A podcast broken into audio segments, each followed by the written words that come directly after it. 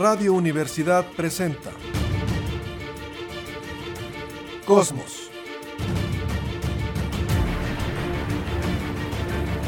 Tu ventana al universo, donde el pensamiento humano descubre el lado amigable de la ciencia.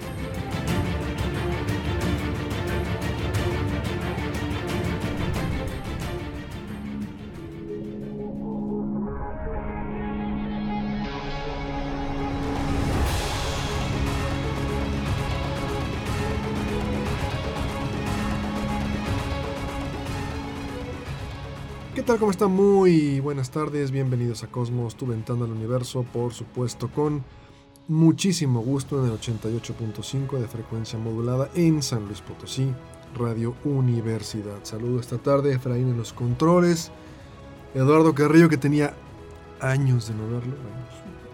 Aquí le mando también un saludo, estamos platicando de todas las intrigas políticas, pero bueno, un saludo, eh, Lalo, me dio gusto verte.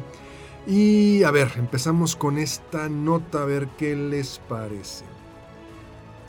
Nuestro planeta acaba de recibir lo que sería un mensaje extraterrestre desde el planeta Marte. Ya tengo su atención. ¿O van a seguir en el celular los que nos están escuchando? ¿O va a seguir peleándose con la esposa si va manejando? A ver, Ahí le va. ¿Se acuerdan que es el Instituto SETI? Sí es. Una organización sin fines de lucro que se dedica a búsqueda de vida extraterrestre. Concretamente hacen lo que usted vio en la película o en la novela de Contacto. Están tratando de captar algún mensaje que llegue en ondas de radio y poderlo descifrar. ¿Qué se les ocurrió? Bueno, llegó un mensaje extraterrestre desde Marte al observatorio Green Bank, al conjunto de telescopios Allen del Instituto SETI y a la estación radioastronómica de medicina en el norte de Italia. ¿Qué fue lo que ocurrió?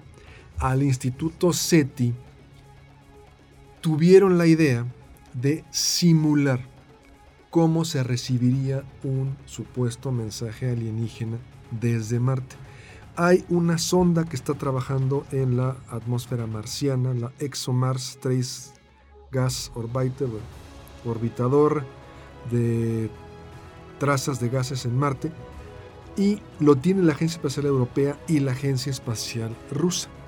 Entonces dijeron, vamos a codificar un mensaje alienígena, se lo vamos a mandar a la sonda y que la sonda nos la regrese para recibirlo en estos tres conjuntos de telescopios y poder decodificarlo. Daniela de Paulis del Instituto SETI dice recibir un mensaje de una civilización extraterrestre sería una gran experiencia profundamente transformadora para toda la humanidad. ¿Cómo se llama el proyecto? A Sign in Space o una señal en el espacio. ¿Y qué pasa? Si usted quiere participar, puede buscar en Google A Sign in Space le va a aparecer un primer resultado y en ese primer resultado usted puede descargar el mensaje e intentar decodificar. Es un buen ejercicio. Yo recuerdo platicar con personas de la Facultad de Ciencias de la Comunicación, con Mariano, con Rubén, y les decía, hay que hacer un experimento un día. Codifíquense un mensaje y que los alumnos como si fuera alienígena y que los alumnos traten de decodificarlo, ver qué dice. Obviamente no va a estar escrito en español, ni en inglés, ni con eh, números arábigos, ni escritura grecorromana, como usted quiera. Intenten descifrarlo y después, a ver, intenten responderlo. Entonces, me parece que es un buen ejercicio para que ciertas facultades, escuelas, ciencias de la comunicación, por supuesto, a lo mejor ingeniería, física, no nada más de la Universidad Autónoma, de cualquier universidad, no sé si chavos de preparatoria se quieren aventar, descarguen este supuesto mensaje alienígena, Assign in Space, una simulación del Instituto SETI, tratando de emular qué sería un mensaje de alguna civilización alienígena, intenten intenten decodificarlo. Yo no lo he intentado porque dije, si empiezo a intentarlo, mis compañeros van a decir, nah, pues tú ya viste, ya tienes algo de, em, ¿cómo se llama? De ventaja. Yo nada más entré en la página, no lo he descargado. Aquí les estoy comentando. Cristian, Jessica, Efraín, intenten descargar este mensaje y decodificar. Y creo que es un buen ejercicio para cualquier estudiante preparatoria, de universidad, para a lo mejor un día que no tenga nada mejor que hacer, intentar descifrarlo. No, y además es un ejercicio que puede ser muy favorable para todos, incluso para profesores. Yo, o sea, estoy tratando de imaginarme el potencial que tiene y creo que sí, definitivamente es un ejercicio que se tiene que hacer en, en una escuela, que tiene que haber variedad de público para razonarlo. Y lo vamos a poner en la página para quien le interese. Ahí lo van a poder, van a poder encontrar el link a, la página. A lo mejor, Capi, podrían decir los profesores, vamos a hacer grupos de cinco. No han dado a conocer el resultado del mensaje, porque no va a haber un chistoso que diga, ah, pues voy a checar en internet y que me den ya el resultado. No. Esta señal simulada, alienígena, del Instituto SETI que llegó desde Marte, no han ellos dado a conocer la respuesta al momento en que estamos dando esta comunicación. O sea que todavía nadie lo ha decodificado. O ya lo decodificaron y ellos te dicen, si ya sabes qué es, mándame el resultado. O sea, el SETI te dice, ok, tú ya lo decodificaste según tú, mándamelo.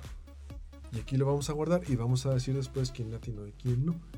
Entonces sería un buen ejercicio. A lo mejor el maestro dice, si somos 25 alumnos, grupos de 5, bajen el mensaje y pues a darle. ¿Tú qué opinas, Capi? ¿Cómo lo ves?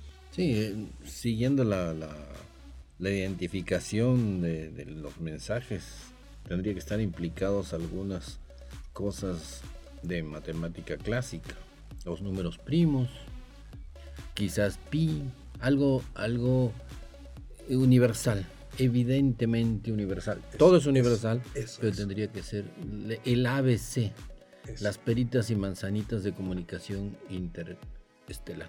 Sobre todo que debe de ser, yo insisto, no lo he descargado hasta que a mis compañeros les comenté para que no me echaran, se me echaran encima. Debe de ser un mensaje escrito en un lenguaje científico. No es un mensaje religioso, como decía la doctora Eleanor Arroway. Si fuera un mensaje religioso, veríamos una zarza ardiente, escucharíamos un gran tronido que llega desde el cielo. Es un mensaje científico. Tendrá que tener números primos, base 10, tendrá que tener a lo mejor, no sé, código binario también. Binario, que es lo más sencillo. Química, yo siempre he dicho, el lenguaje universal debe ser química. Pero, o sea, el código binario es lo más sencillo, pero no es como tal trabajo de la naturaleza.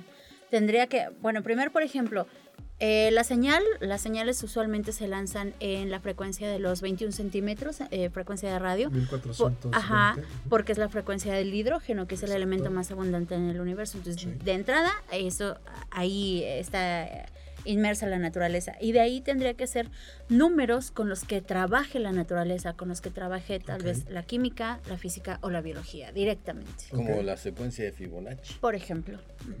Entonces, para mí la química sería un lenguaje universal, porque el hidrógeno, el elemento más abundante, tiene su frecuencia, tiene un protón, un neutrón, un electrón, y aunque no le llamen hidrógeno en Andrómeda, por ejemplo, de hecho no le van a llamar hidrógeno. De, hecho no le van a llamar hidrógeno, claro, pero va, van a entender lo que les estamos diciendo. Entonces, para mí podría ser química, más que matemáticas, ¿eh? probablemente, porque nosotros base 10, 10 dedos, ¿no? Cuando contábamos en docenas, pues cuatro dedos, tres falanges. Base 60, no sé por qué, creo que venía de los fenicios, no sé, porque los dividir la hora en 60 minutos, 60 segundos.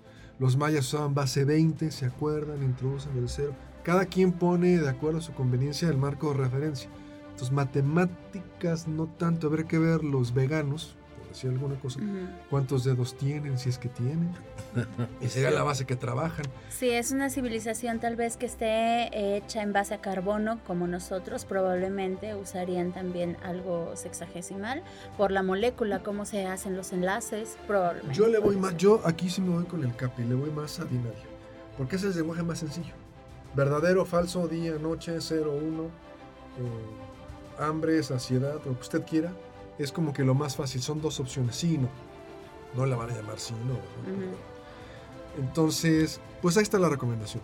Si usted quiere participar en esto, Assign in Space, puede usted descargar el mensaje, la simulación, y a lo mejor, pues, no sé, a lo mejor Efraín se junta con cuatro o cinco amigos, lo ponen de pretexto para irse a echar una cervecita y que les den chance las esposas.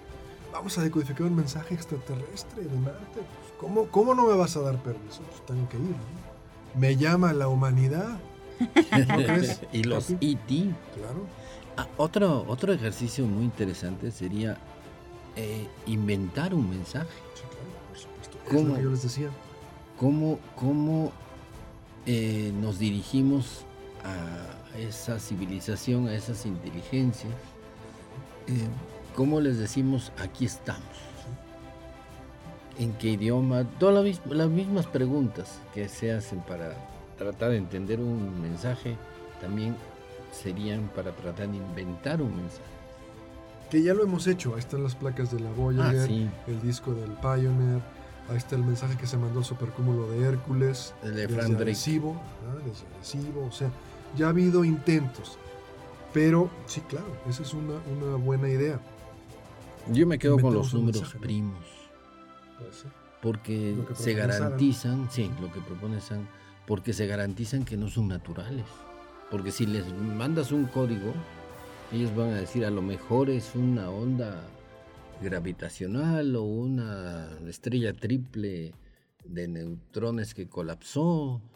Em, podrían ser cosas naturales, pero el concepto más sencillo, siempre buscando lo más sencillo, eh, serían los números primos que sabemos que no se originan por casualidad. Son tan complejos en su estructura numérica que no es posible que se, que se generen solos. A ver, una pregunta que puede ser absurda y no lo sé.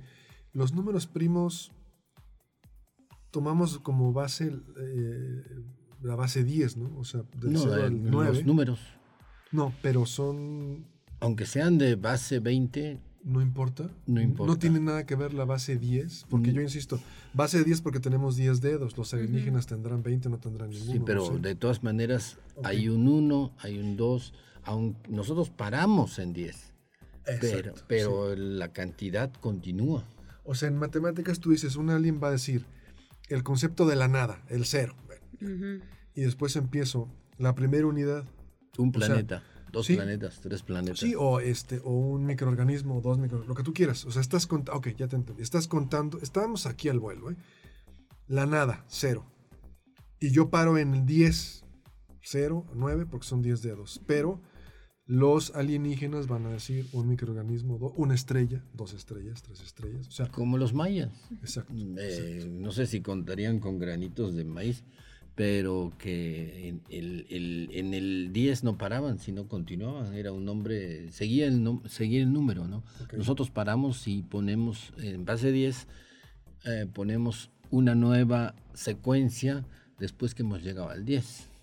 Como decir, en vez de 11 diríamos 10 y 1, 10 y 2, 10 y 3, así como 21, 22, 23. en los mayas se seguían, no decían 10 y 1 sino decían, pues, eh, otro nombre, no quiero decir 11 para no confundir, y se continuaban hasta el 20 y ahí, ahí volvían a... ¿Y las computadoras que dicen, te acuerdas? Eh, 0, 1... 0 y 1, es binario. la computadora, tú todo lo que le pones cuando estás ahí en la Mac, en Windows, desde las primeras computadoras personales, todo lo que tú le pones lo traducen a binario. A binario. Así o sea, ya en la estructura interna del CPU, no sé, los ingenieros que nos ayuden, pero es todo es ya lo traducen a binario. A todo lo que tú le pones. Asumiendo que estamos tratando de interaccionar con seres totalmente fríos y pensantes como nosotros, en teoría. Pero no hay que olvidar, siempre yo voy a poner a la biología como, como alternativa, que los seres extraterrestres son animales inteligentes igual que nosotros, que han sufrido evolución. Por eso eh, eh, uno ve a un hombrecito verde y dice, mira, ¿no? Un extraterrestre, pero eh, un biólogo debería decir, oye, ¿cómo llegaste a ser así? ¿Cuál fue la secuencia? ¿O había algo parecido a primates? ¿Tuvieron dinosaurios? Hubo, hubo una época de, que solo eran bacterias o, qué división celular tienen ustedes, a lo mejor todos son arqueas, no eucariontes como nuestras células, todo ese relajo. Eh, eso es lo más interesante, no el animalito, sino toda la comunidad de animalitos que comprenden a, esta, a este ecosistema del cual sale ese hombrecito verde que viene piloteando el platillo volador. Es, eh, no, no aparece de la nada, eh, pertenece a una evolución de millones, de miles de millones de años en su planetita o donde sea. Eso es lo interesante. Y eso nunca lo comentan nadie de los, de los que eh, de los que han tenido eh, contactos del tercer tipo, ¿no? ¿No? nunca dicen nada más que eh, me dijo. Asumen que son humanos. Que ahí es el error, ¿no? O sea, pensar que van a tener una, dos brazos, dos piernas, una que son muy que son humanoides. Humanoides, esa es la palabra, ¿no? Esa es este, la, parte que no, eh, ahorita en la novela que estoy leyendo les recuerdo Proyecto Hail Mary de Andy Beir, el alienígena con el que se encuentra el protagonista es una especie de araña que tiene seis patas que no ve. O sea, no pueden ver, no tienen fotones. Ellos es como si fuera un murciélago súper avanzado que está enviando, así como lo entiendo yo, sin ser biólogo, está enviando como si fuera una sonda rebota todo lo que está a su alrededor y construye la imagen en el cerebro y no necesita ojos, retina, fotones. Ya lo, y, y pero ahí viene lo interesante. Para agarrar algo de neurofisiología, puede tener, eh, puede ver. Ah, claro. E, es decir, en su cerebro, asumiendo este personaje extraterrestre. Se llama Rocky. Puede eh, generar imágenes. Porque las imágenes que nosotros vemos en nuestro cerebro, vemos una palomita volar, no quiere decir que inmediatamente llegue el fotón que viene, eh, la palomita es iluminada por el sol, rebota esta luz, cae en nuestros ojos. No quiere decir que esa luz se va hasta nuestro cerebro.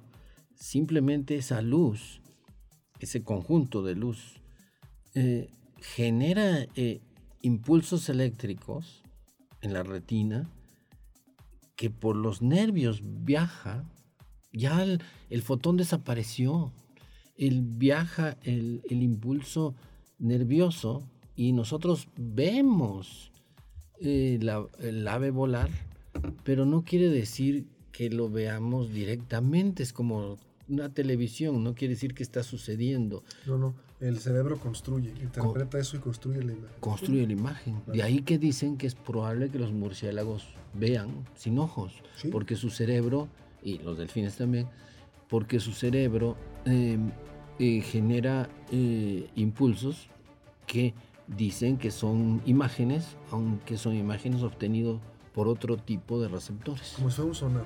Sí. Así lo entiendo yo. Envía ondas, rebotan y entonces empiezan a construir una imagen en la cabeza. Aquí sería el contrario de la Biblia tienen ojos y no ven. No, aquí es no tienen ojos y ven. Ajá. Y tan sencillo el ejemplo como un ultrasonido de, una señora que está embarazada y ve al niño, pero obviamente no es que lo hayan visto con una cámara súper potente, es simplemente el ultrasonido que agarra datos de sonido y los traduce en imagen. O sea, envía ondas, rebotan y construye la imagen el, aparato, el, sistema, el, modulador. Em, y ya, ¿no? Y nosotros lo vemos, y hasta le venden a uno la imagen del niño. Pues y es una foto. Y es una foto. Pero esa foto no fue tomada con luz, sino con sonido.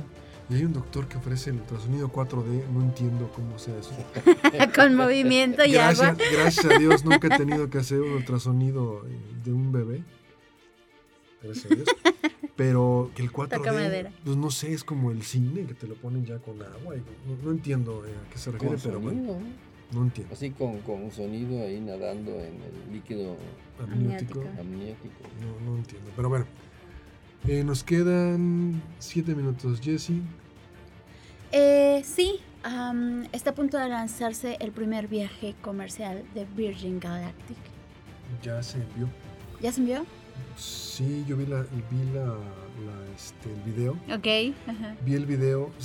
¿Tienes el dato de cómo funciona Virgin Galactic? ¿Te acuerdas? Sí, son viajes suborbitales. Ajá. Entonces la idea es que estos viajes pues eh, son súper rápidos para llegar a la atmósfera y bueno, en algunos otros también se están planeando como cómo se trasladaría eh, de un lugar a otro en prácticamente 50 minutos, eh, pues con cualquier cantidad de cosas. Como, como lo hace Virgin Galactic, creo es, eh, suben en un avión, a lo más que pueda volar un avión, capi, que será unos 40 mil pies, así como exagerando.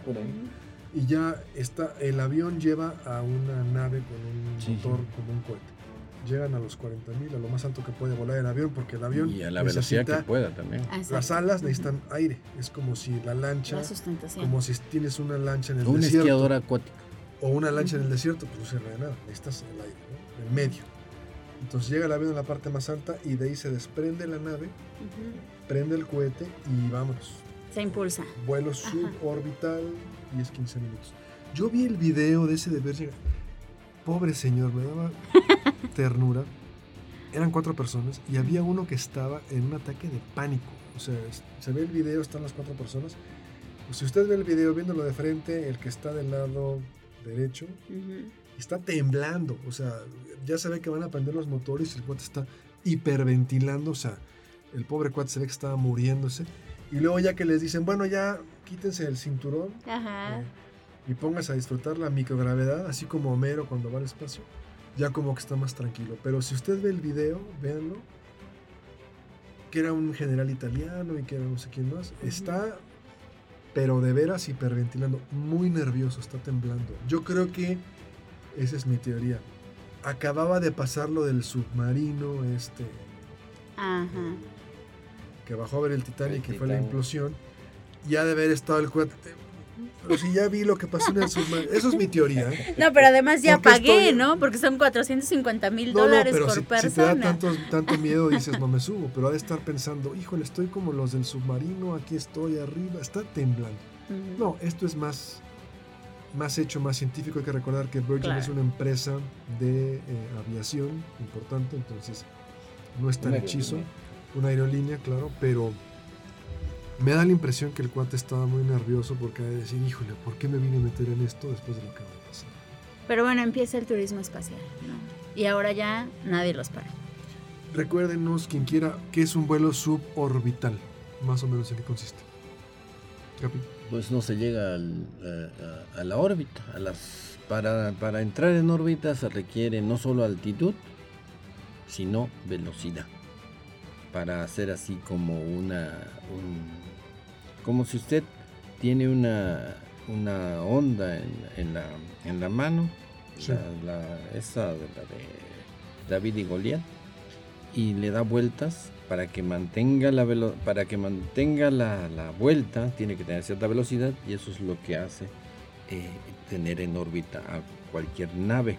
Tiene que alcanzar la altitud para salir de la atmósfera que la frene y la velocidad para caer a la misma, caer a la misma velocidad que se va ocultando el horizonte de delante de ella. Aquí, ¿te acuerdas el experimento, oye, tú que eres física, el experimento mental que proponía Newton para explicar cómo eran las órbitas? Él decía... ¿La bala de cañón? Exacto. Ah. él decía, imagínense un cañón muy grande. Lo ponen encima de un cerro. Lanzan una bala. Pues la bala va a avanzar tantito le pones más fuerza, más potencia. Pues a lo mejor va a recorrer una cuarta parte de la Tierra. Más fuerza, la mitad de la... Si usted dibuja un círculo y arriba el cañón, y cada vez que le agrega más velocidad empieza a avanzar más, más, más, hasta que llega un momento en que queda en órbita y está dando vueltas. La bala intenta caer a la Tierra por la fuerza de atracción gravitacional, pero el impulso que lleva se lo impide. El vuelo suborbital, imagínese que la bala de cañón avanza tantito, una cuarta parte de la Tierra y cae. Sí, es el ejemplo más práctico. Que la bala cae, claro, pero como va muy rápido, el horizonte termina bajando delante de ella. Entonces, en realidad está cayendo.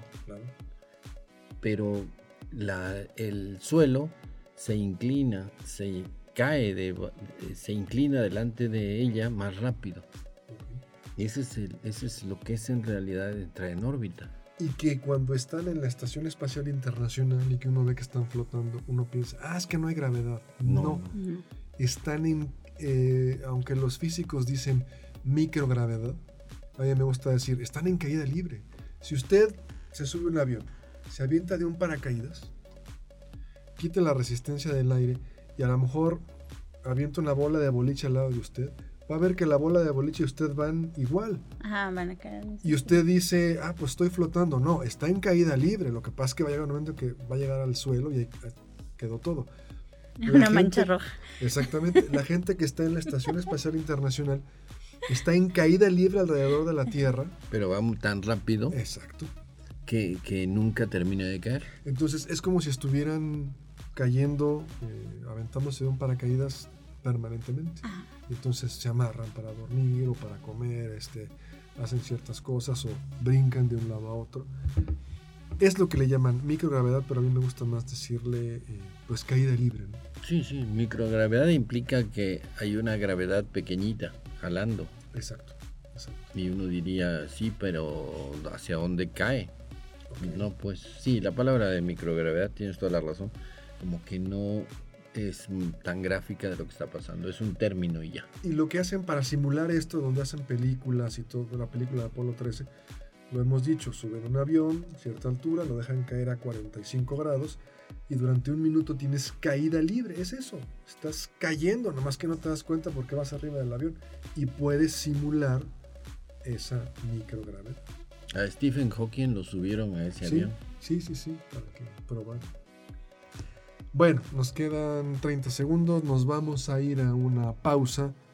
Les recuerdo, estamos en Cosmos, tu ventana al universo, una pausa breve y volvemos.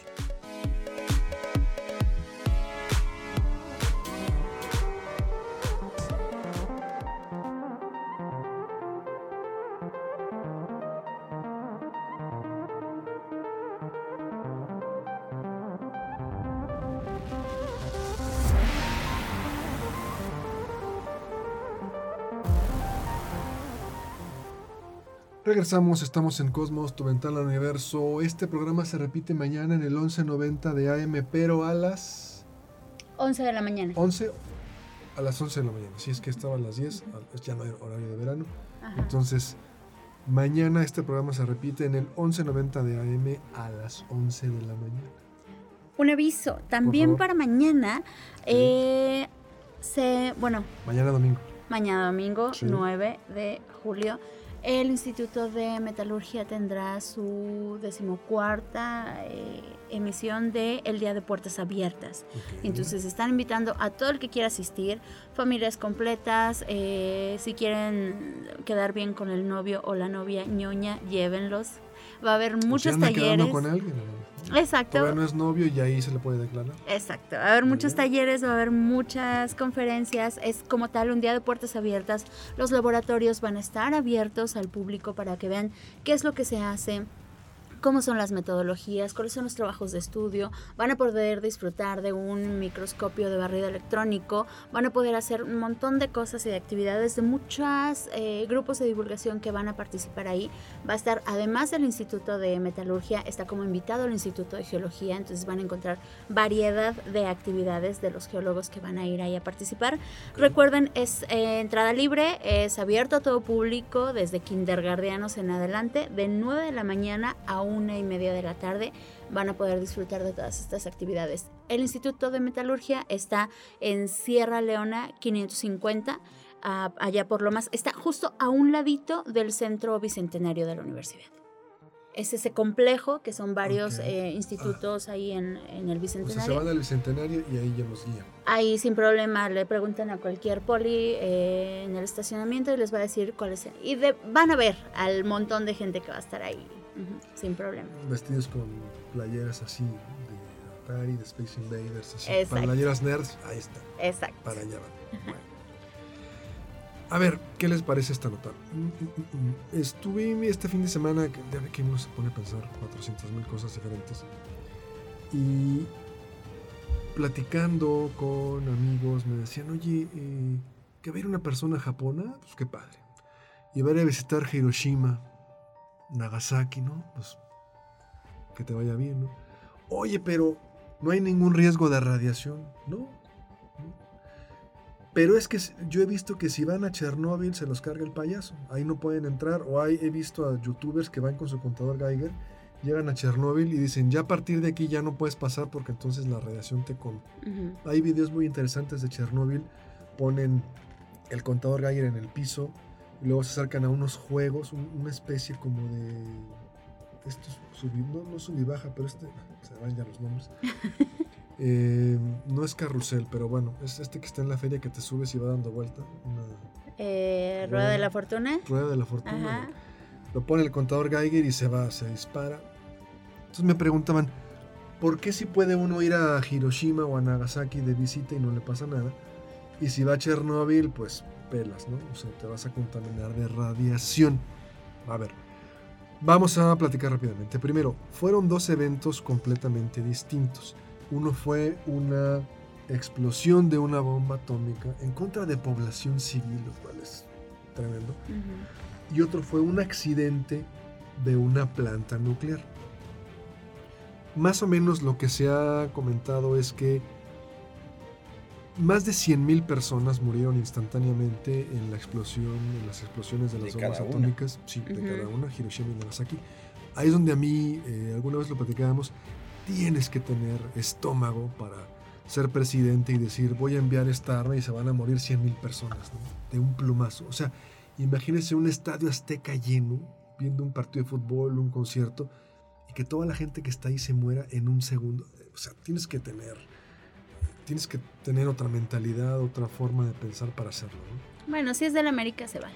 Yo no lo haría, bueno, pero el América va a jugar contra otro. Entonces, Los otros no llegan. Si es del América contra el Guadalajara, ¿a qué equipo le vas tú, Efra? A ninguno. Bueno, o contra el Cruz Azul o contra el que quiera, pues no nada más va a haber americanistas, ¿no? Pero sí es, es algo fuerte, ¿no? Entonces, aquí en este caso, eh, yo me acuerdo un chiste que nos contó aquí una amiga del Capi, este, no lo voy a repetir, que tenía que ver con el accidente de Chernobyl, pero bueno, ahí lo dejamos. En Hiroshima, Nagasaki, Muchos de los supervivientes tuvieron casos de leucemia, cáncer. Muchas mujeres embarazadas tenían abortos espontáneos. Fíjate la naturaleza, ¿no? Yo, yo pienso que sabia. La naturaleza, el niño estaba perfecto, pero viene esa cantidad impresionante de radiación y el cuerpo dice esto no va bien, para afuera. O sea, qué duro, pero la naturaleza pues así es, ¿no? Sabia. Bueno. Obviamente los que pudieron sobrevivir también tuvieron muchas malformaciones, muchas incapacidades. Fue un caos. ¿Eso es en Chernobyl?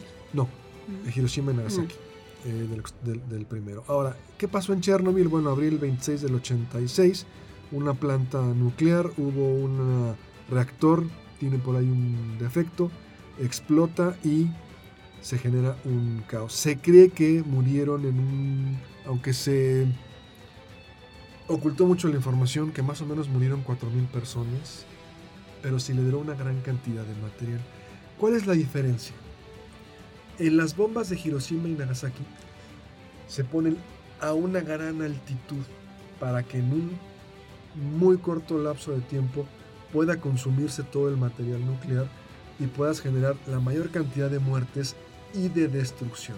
Se habla de que fueron aproximadamente unos 8 o 10 kilos de material nuclear. ¿sí? En, las, en lo que pasó en Chernóbil, estamos hablando de que habría muchísimo más material radioactivo, se habla de que unas 400 veces más material radioactivo, alrededor de unas, no sé, probablemente más de una tonelada. Entonces, si hablamos de que en Hiroshima teníamos unos 60 kilos, vamos a ponerlo así, de material radioactivo y acá eran toneladas. Y no explotó en la parte alta. No es un avión que suelta la bomba a una cierta altitud. Y que explota a otra altitud. Aquí lo, exacto, aquí lo que ocurre es que en el suelo explota el reactor. Y sale una gran cantidad de material volando. Ahora, viene otra cosa que también es importante. Los residuos del material nuclear se guardan en el reactor. Y ya que se disponen de, ya después de un tiempo, se los llevan a otro lugar y los guardan, se dispone de ellos de una manera eh, racional.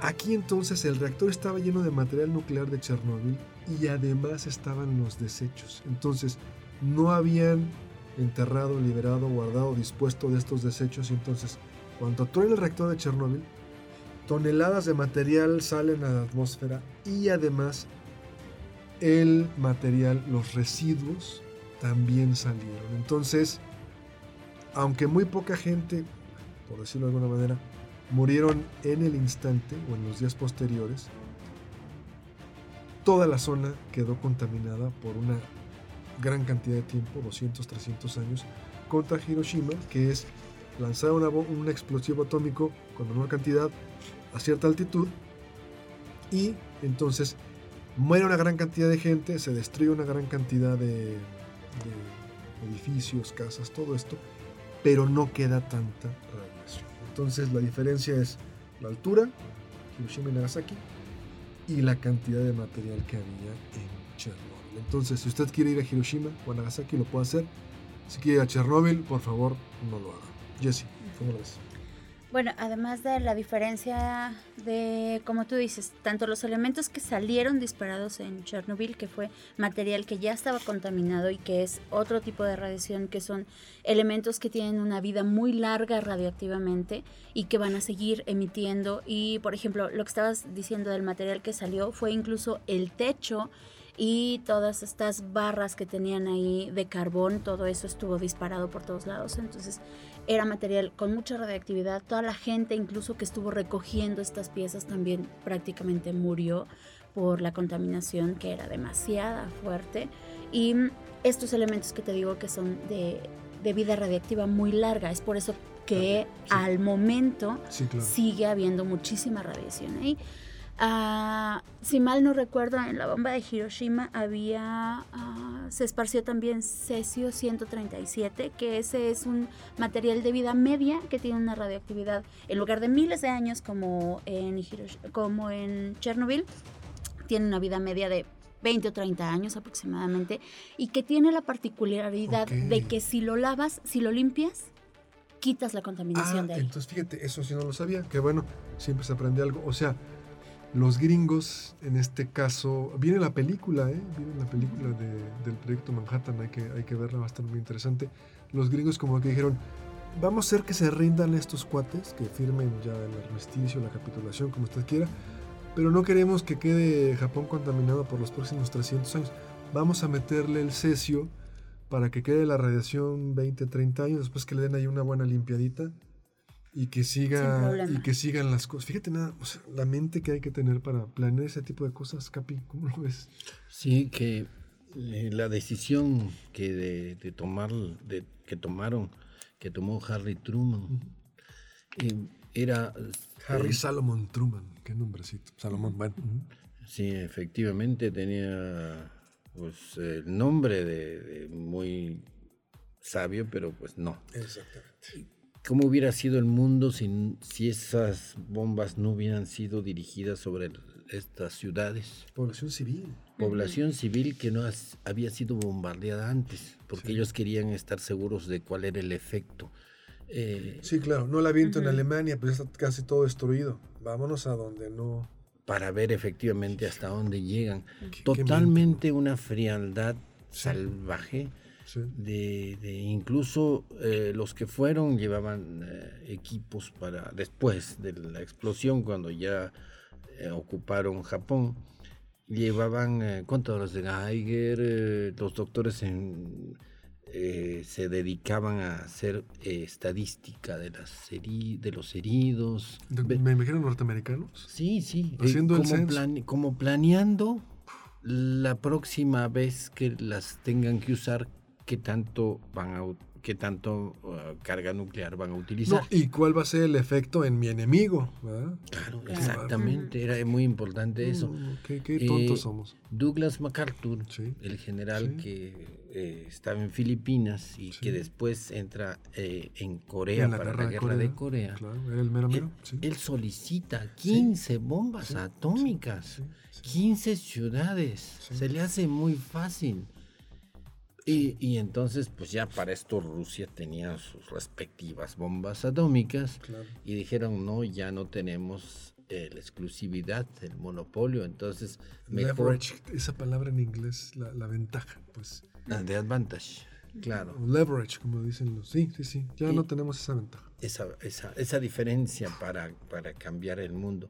E, es increíble. Hay dos versiones. Una que dicen la decisión de Harry Truman y los generales, no hay que olvidarse de eso, es que hay que dar una lección al mundo libre. Todo esto entre comillas, ¿no? Sí, Para ver hasta dónde podemos llegar. Porque hay quien sugiere, ya tenemos el dominio aéreo total, vamos a soltarle enfrente de Tokio, en una isla por ahí, para que se den cuenta del arma que tenemos y se van a rendir. Eh, y Estados Unidos hubiera quedado como un país pacífico, ¿no? Te muestro el arma, pero no te la... no te la aviento encima, no te La aviento. O sea, nomás saco la pistola y... Sí, te, muestro el potencial. Apunto, te apunto, y, pero... Y rompo otra cosa. Sí, saco la... Imagínate, ¿no? En la conquista saco un rifle, le disparo otra cosa y dicen, ay caray, no, ahí muere. Hasta ahí muere. Y, Estados Unidos hubiera quedado como un país muy... Eh, benévolo eh, si hubiera hecho eso. Pero los militares te están empujando, te están picando y dicen, oiga, ya tenemos, ya llegamos hasta aquí, como que no la quiere usar, como que la quiere poner en una isla. Nada, vámonos. Y, ejecutan la orden de llevar eso en el avión este, el B-29, y, no hay ninguna batalla de por medio, el B-29 va eh, libre, eh, incluso llega un avión primero. Para, gay el Enola Gay con el capitán Tibbets. y, y él dice, ya sé como que va a ser una super explosión, tenemos que tomar, escapar, porque sueltan la bomba y tienen 45 segundos para alejarse, porque es lo que tarda la bomba en llegar a la altitud donde iba a explotar. Así que máxima potencia. Sí, toda la potencia. Y se, y se alejan del lugar y de repente explota eh, y mueve el avión, ¿no? Cuando una bomba eh, lanzada desde la altura iba a mover al avión que la lanzaba, Y una bomba que no había llegado al piso porque no ah, explota por impacto en el suelo. No, no, no. Y, la idea era esa, lo que dijimos hace un ratito, de que explotara arriba y cayera como una sombrilla de fuego. Un barrido, eh, totalmente satánico, ¿no? Cómo todo elucubrar toda esa ingeniería para matar más personas civiles. Y lo curioso es que las armas siguen actualmente desarrollando así, para matar eficientemente. Estos misiles en Ucrania que se penetran el tanque antes de explotar, o sea, para matar lo que está dentro del tanque y sale volando la, la, la torreta. Todo está hecho para matar Qué cosa tan terrible. No, y las mentes, ¿no? Cuando están diseñando eso, vamos a hacer que explote antes, para que antes de que llegue el tanque, no nada más destruya el tanque, también mate a los que están adentro. O sea, tienes que tener una mente muy... Pero a todos se acostumbran y se cobran muy buen dinero pues se acostumbran, como a lo mejor el que tenga una casa funeraria, pues se acostumbra a ser muy frío, recibir a la gente. Sí, pero el que tiene la casa funeraria no, está matando a la gente, y en este caso los políticos y los militares. No, lo justifico, pero digo que se acostumbran a ser muy fríos, como una frialdad, como dijo el Capi, se acostumbran a ser muy fríos. Exacto, y esta parte de que se vuelven fríos es porque realmente ellos nunca van a estar en ese lugar, porque ellos no van a ser los soldados que van a estar ahí en el tanque, no van a ser los civiles que ah, van a estar en la ciudad, un político nunca va a estar en primera línea. Exacto. A mí me, donde me donde creo que es muy gráfico es en el Mundial de Fútbol, el de Qatar. Uno veía a dos equipos jóvenes, chavos unos, el, jefe del equipo otro, luchándose, ¿no? Para, para se pateaban y gol uno y perdía el otro y ese mismo humano, esos mismos humanos, esas mismas características, chavos unos, más, más grandes otros, eran los los tripulantes de los aviones que uno veía en la televisión que un misil lo alcanzaba y ahí van para abajo. Que, uno, se divertía viendo un rato el Mundial de Fútbol y otro rato el, cómo morían esa misma gente. Así los, los, las mismas edades. Y, se veía la guerra como un deporte. Se emocionaba uno en los partidos del Mundial y se emocionaba uno porque salía un video donde el que lanzó el misil también tenía una cámara acoplada y veía cómo el misil perseguía el helicóptero y el helicóptero explotaba con sus tripulantes adentro. Y de las mismas características que los jugadores del equipo. Sufrían, lo, sufrían como al, al, final, si usted ve el video en el que sale Harry Truman explicando esta nueva arma, porque hay un video, una eh,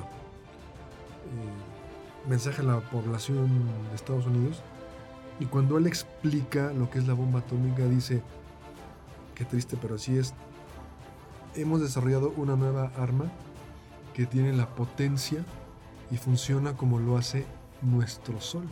Pues no está fuera de la realidad, reacciones nucleares que ocurren dentro del Sol, igual lo mismo una bomba atómica.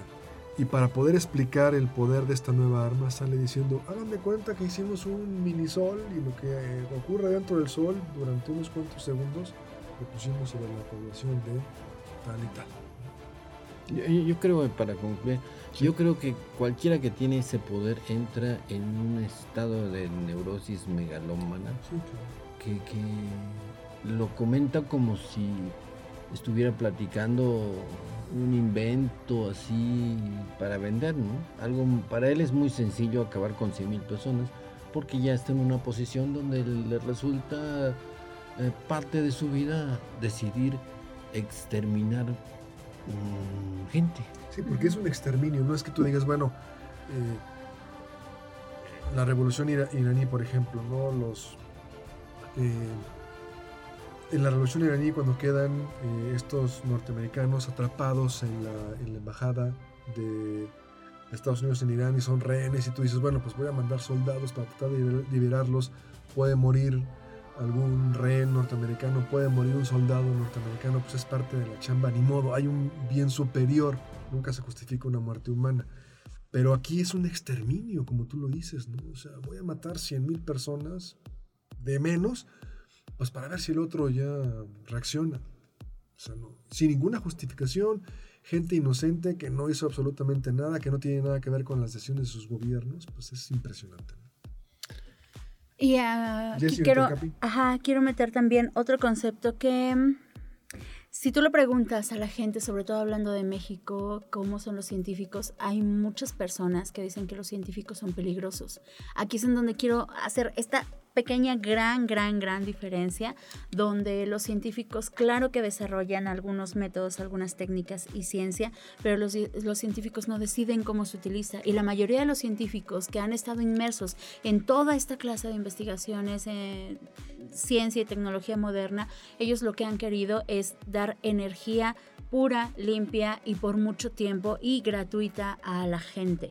Recuerdo, hablando de esto del tema de las bombas atómicas, había obviamente muchos grupos de científicos que estaban sirviendo cada uno a diferentes países y eh, creo que por ahí tengo el dato de que era Richard Feynman a quien le habían pedido que hiciera una bomba. Richard eh, Feynman les dijo a los militares que era prácticamente imposible hacer la bomba atómica porque según sus cálculos se requerían de 2.000 kilos de material de uranio, y, bueno, de materiales radioactivos en general, para poder hacer las bombas. Entonces, esa era la limitante que no los dejaba avanzar, o que al menos no los dejó avanzar por un tiempo.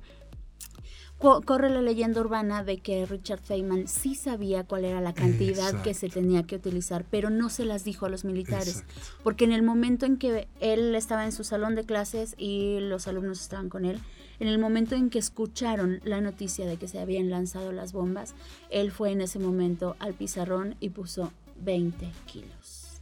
Les había dicho una cantidad errónea. Él sabía que eran 20 kilos los que se necesitaban para la bomba, pero no se las quiso decir. Ahí viene Proyecto Manhattan, hay que ir a verla. Los, eh, invito, vamos.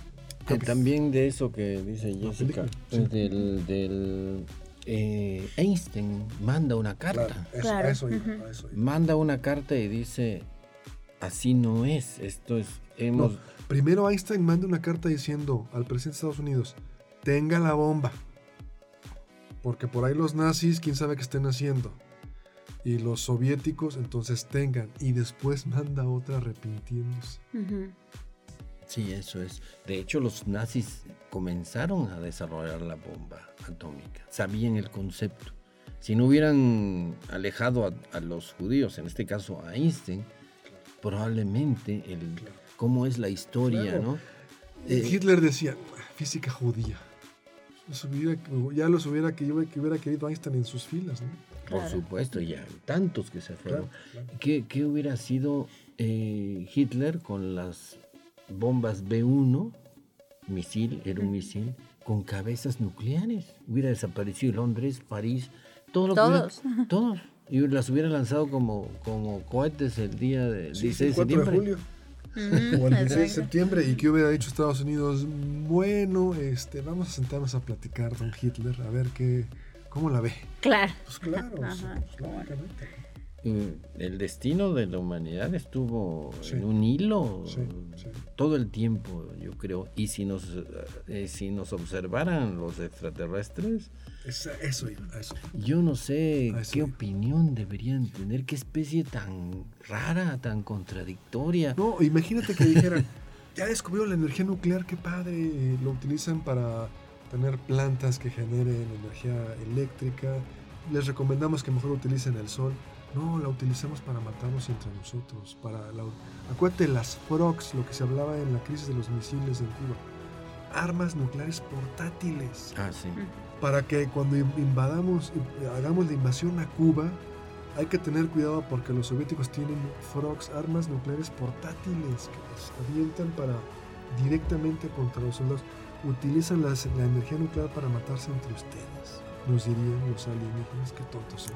Por eso no nos visitan. Y por, y por, por pedacitos de tierra, como dice Chuck, eh, Carl Sagan, por, por discusiones absurdas. ¿no? no es sobrevivencia, es dominio sobre determinado pedacito de tierra de, de del pequeño punto azul. Me queda un minuto y medio, no sé qué queramos hacer, un minuto y medio. Un minuto y medio, ¿qué eh, hacemos? Y métanse a la página de la misión Europa Clipper, ya está el link también en la página de Cosmos, el espíritu de las montañas. Es una misión que va a ir a explorar la luna Europa de Júpiter, pero la ventaja, como en algunas otras misiones de la NASA, es que si te metes al link, registras tu nombre y tu nombre, bueno, te extiende un certificado muy bonito que puedes poner ahí en tu cuarto y que eh, tu nombre va a ir viajando dentro de esa misión hasta Europa. Yo recuerdo haber enviado, no sé ustedes, a la Nuevos Horizontes, la que iba a Plutón. Ajá, también. Ahí le dan el certificado y nada más es un CD donde lo meten. Ahorita hace una memoria USB. No es que vaya en una placa, pero pues ahí va su nombre en un CD o en una memoria USB en una nave. Sí, lo importante de esto es que la NASA con esos nombres eh, eh, recoge como una aprobación de, sus misiones. Y por supuesto, por supuesto que... Genera empatía. Esa, esa eh, popularidad, Y está bien porque es mucho mejor que se utilice en eso todo el dinero que quieran y no que se utilice en estos misiles que se venden al mejor postor y que terminan en países que no tenían nada que ver. Y lo peor es que no se utilizan. Las armas nucleares ahí están apilándose. Ojalá y nunca se utilicen, pero es el gasto más estúpido. Es gasto, invierto en generarte miedo. No me ataques porque mira lo que tengo, pero nunca se han utilizado más que en estas dos ocasiones que lo hicieron Sí, porque eh, estas armas eh, precisamente se llaman así, son de disuasión. Es decir, si yo las tengo para que no vayan a disparar, porque en el momento que vea que me disparan, yo también les disparo. Es la disuasión mutua de la destrucción asegurada. La doctrina MAD. Sí. Mutual Assurance Destruction. O sea, destrucción mutua asegurada. Nos vamos a abrir los dos. Entonces, qué, curioso, ¿no? Ahí ya no, ahí ya nadie se dispara porque, porque no van a ir sobre los soldaditos, van a ir sobre Washington y sobre Moscú, sobre el Pentágono y el Kremlin. Entonces, como deciden ya diferente, pues no lo van a hacer. Así son nuestros tomadores de decisiones, siempre egoístas y maníacos. Bueno, nos vamos. Esto fue Cosmos, tu ventana al universo, todos los sábados en punto de las 6 aquí en Radio Universidad. Gracias, Capi, Jesse, Efraín en Controles. Nos vemos. Bye.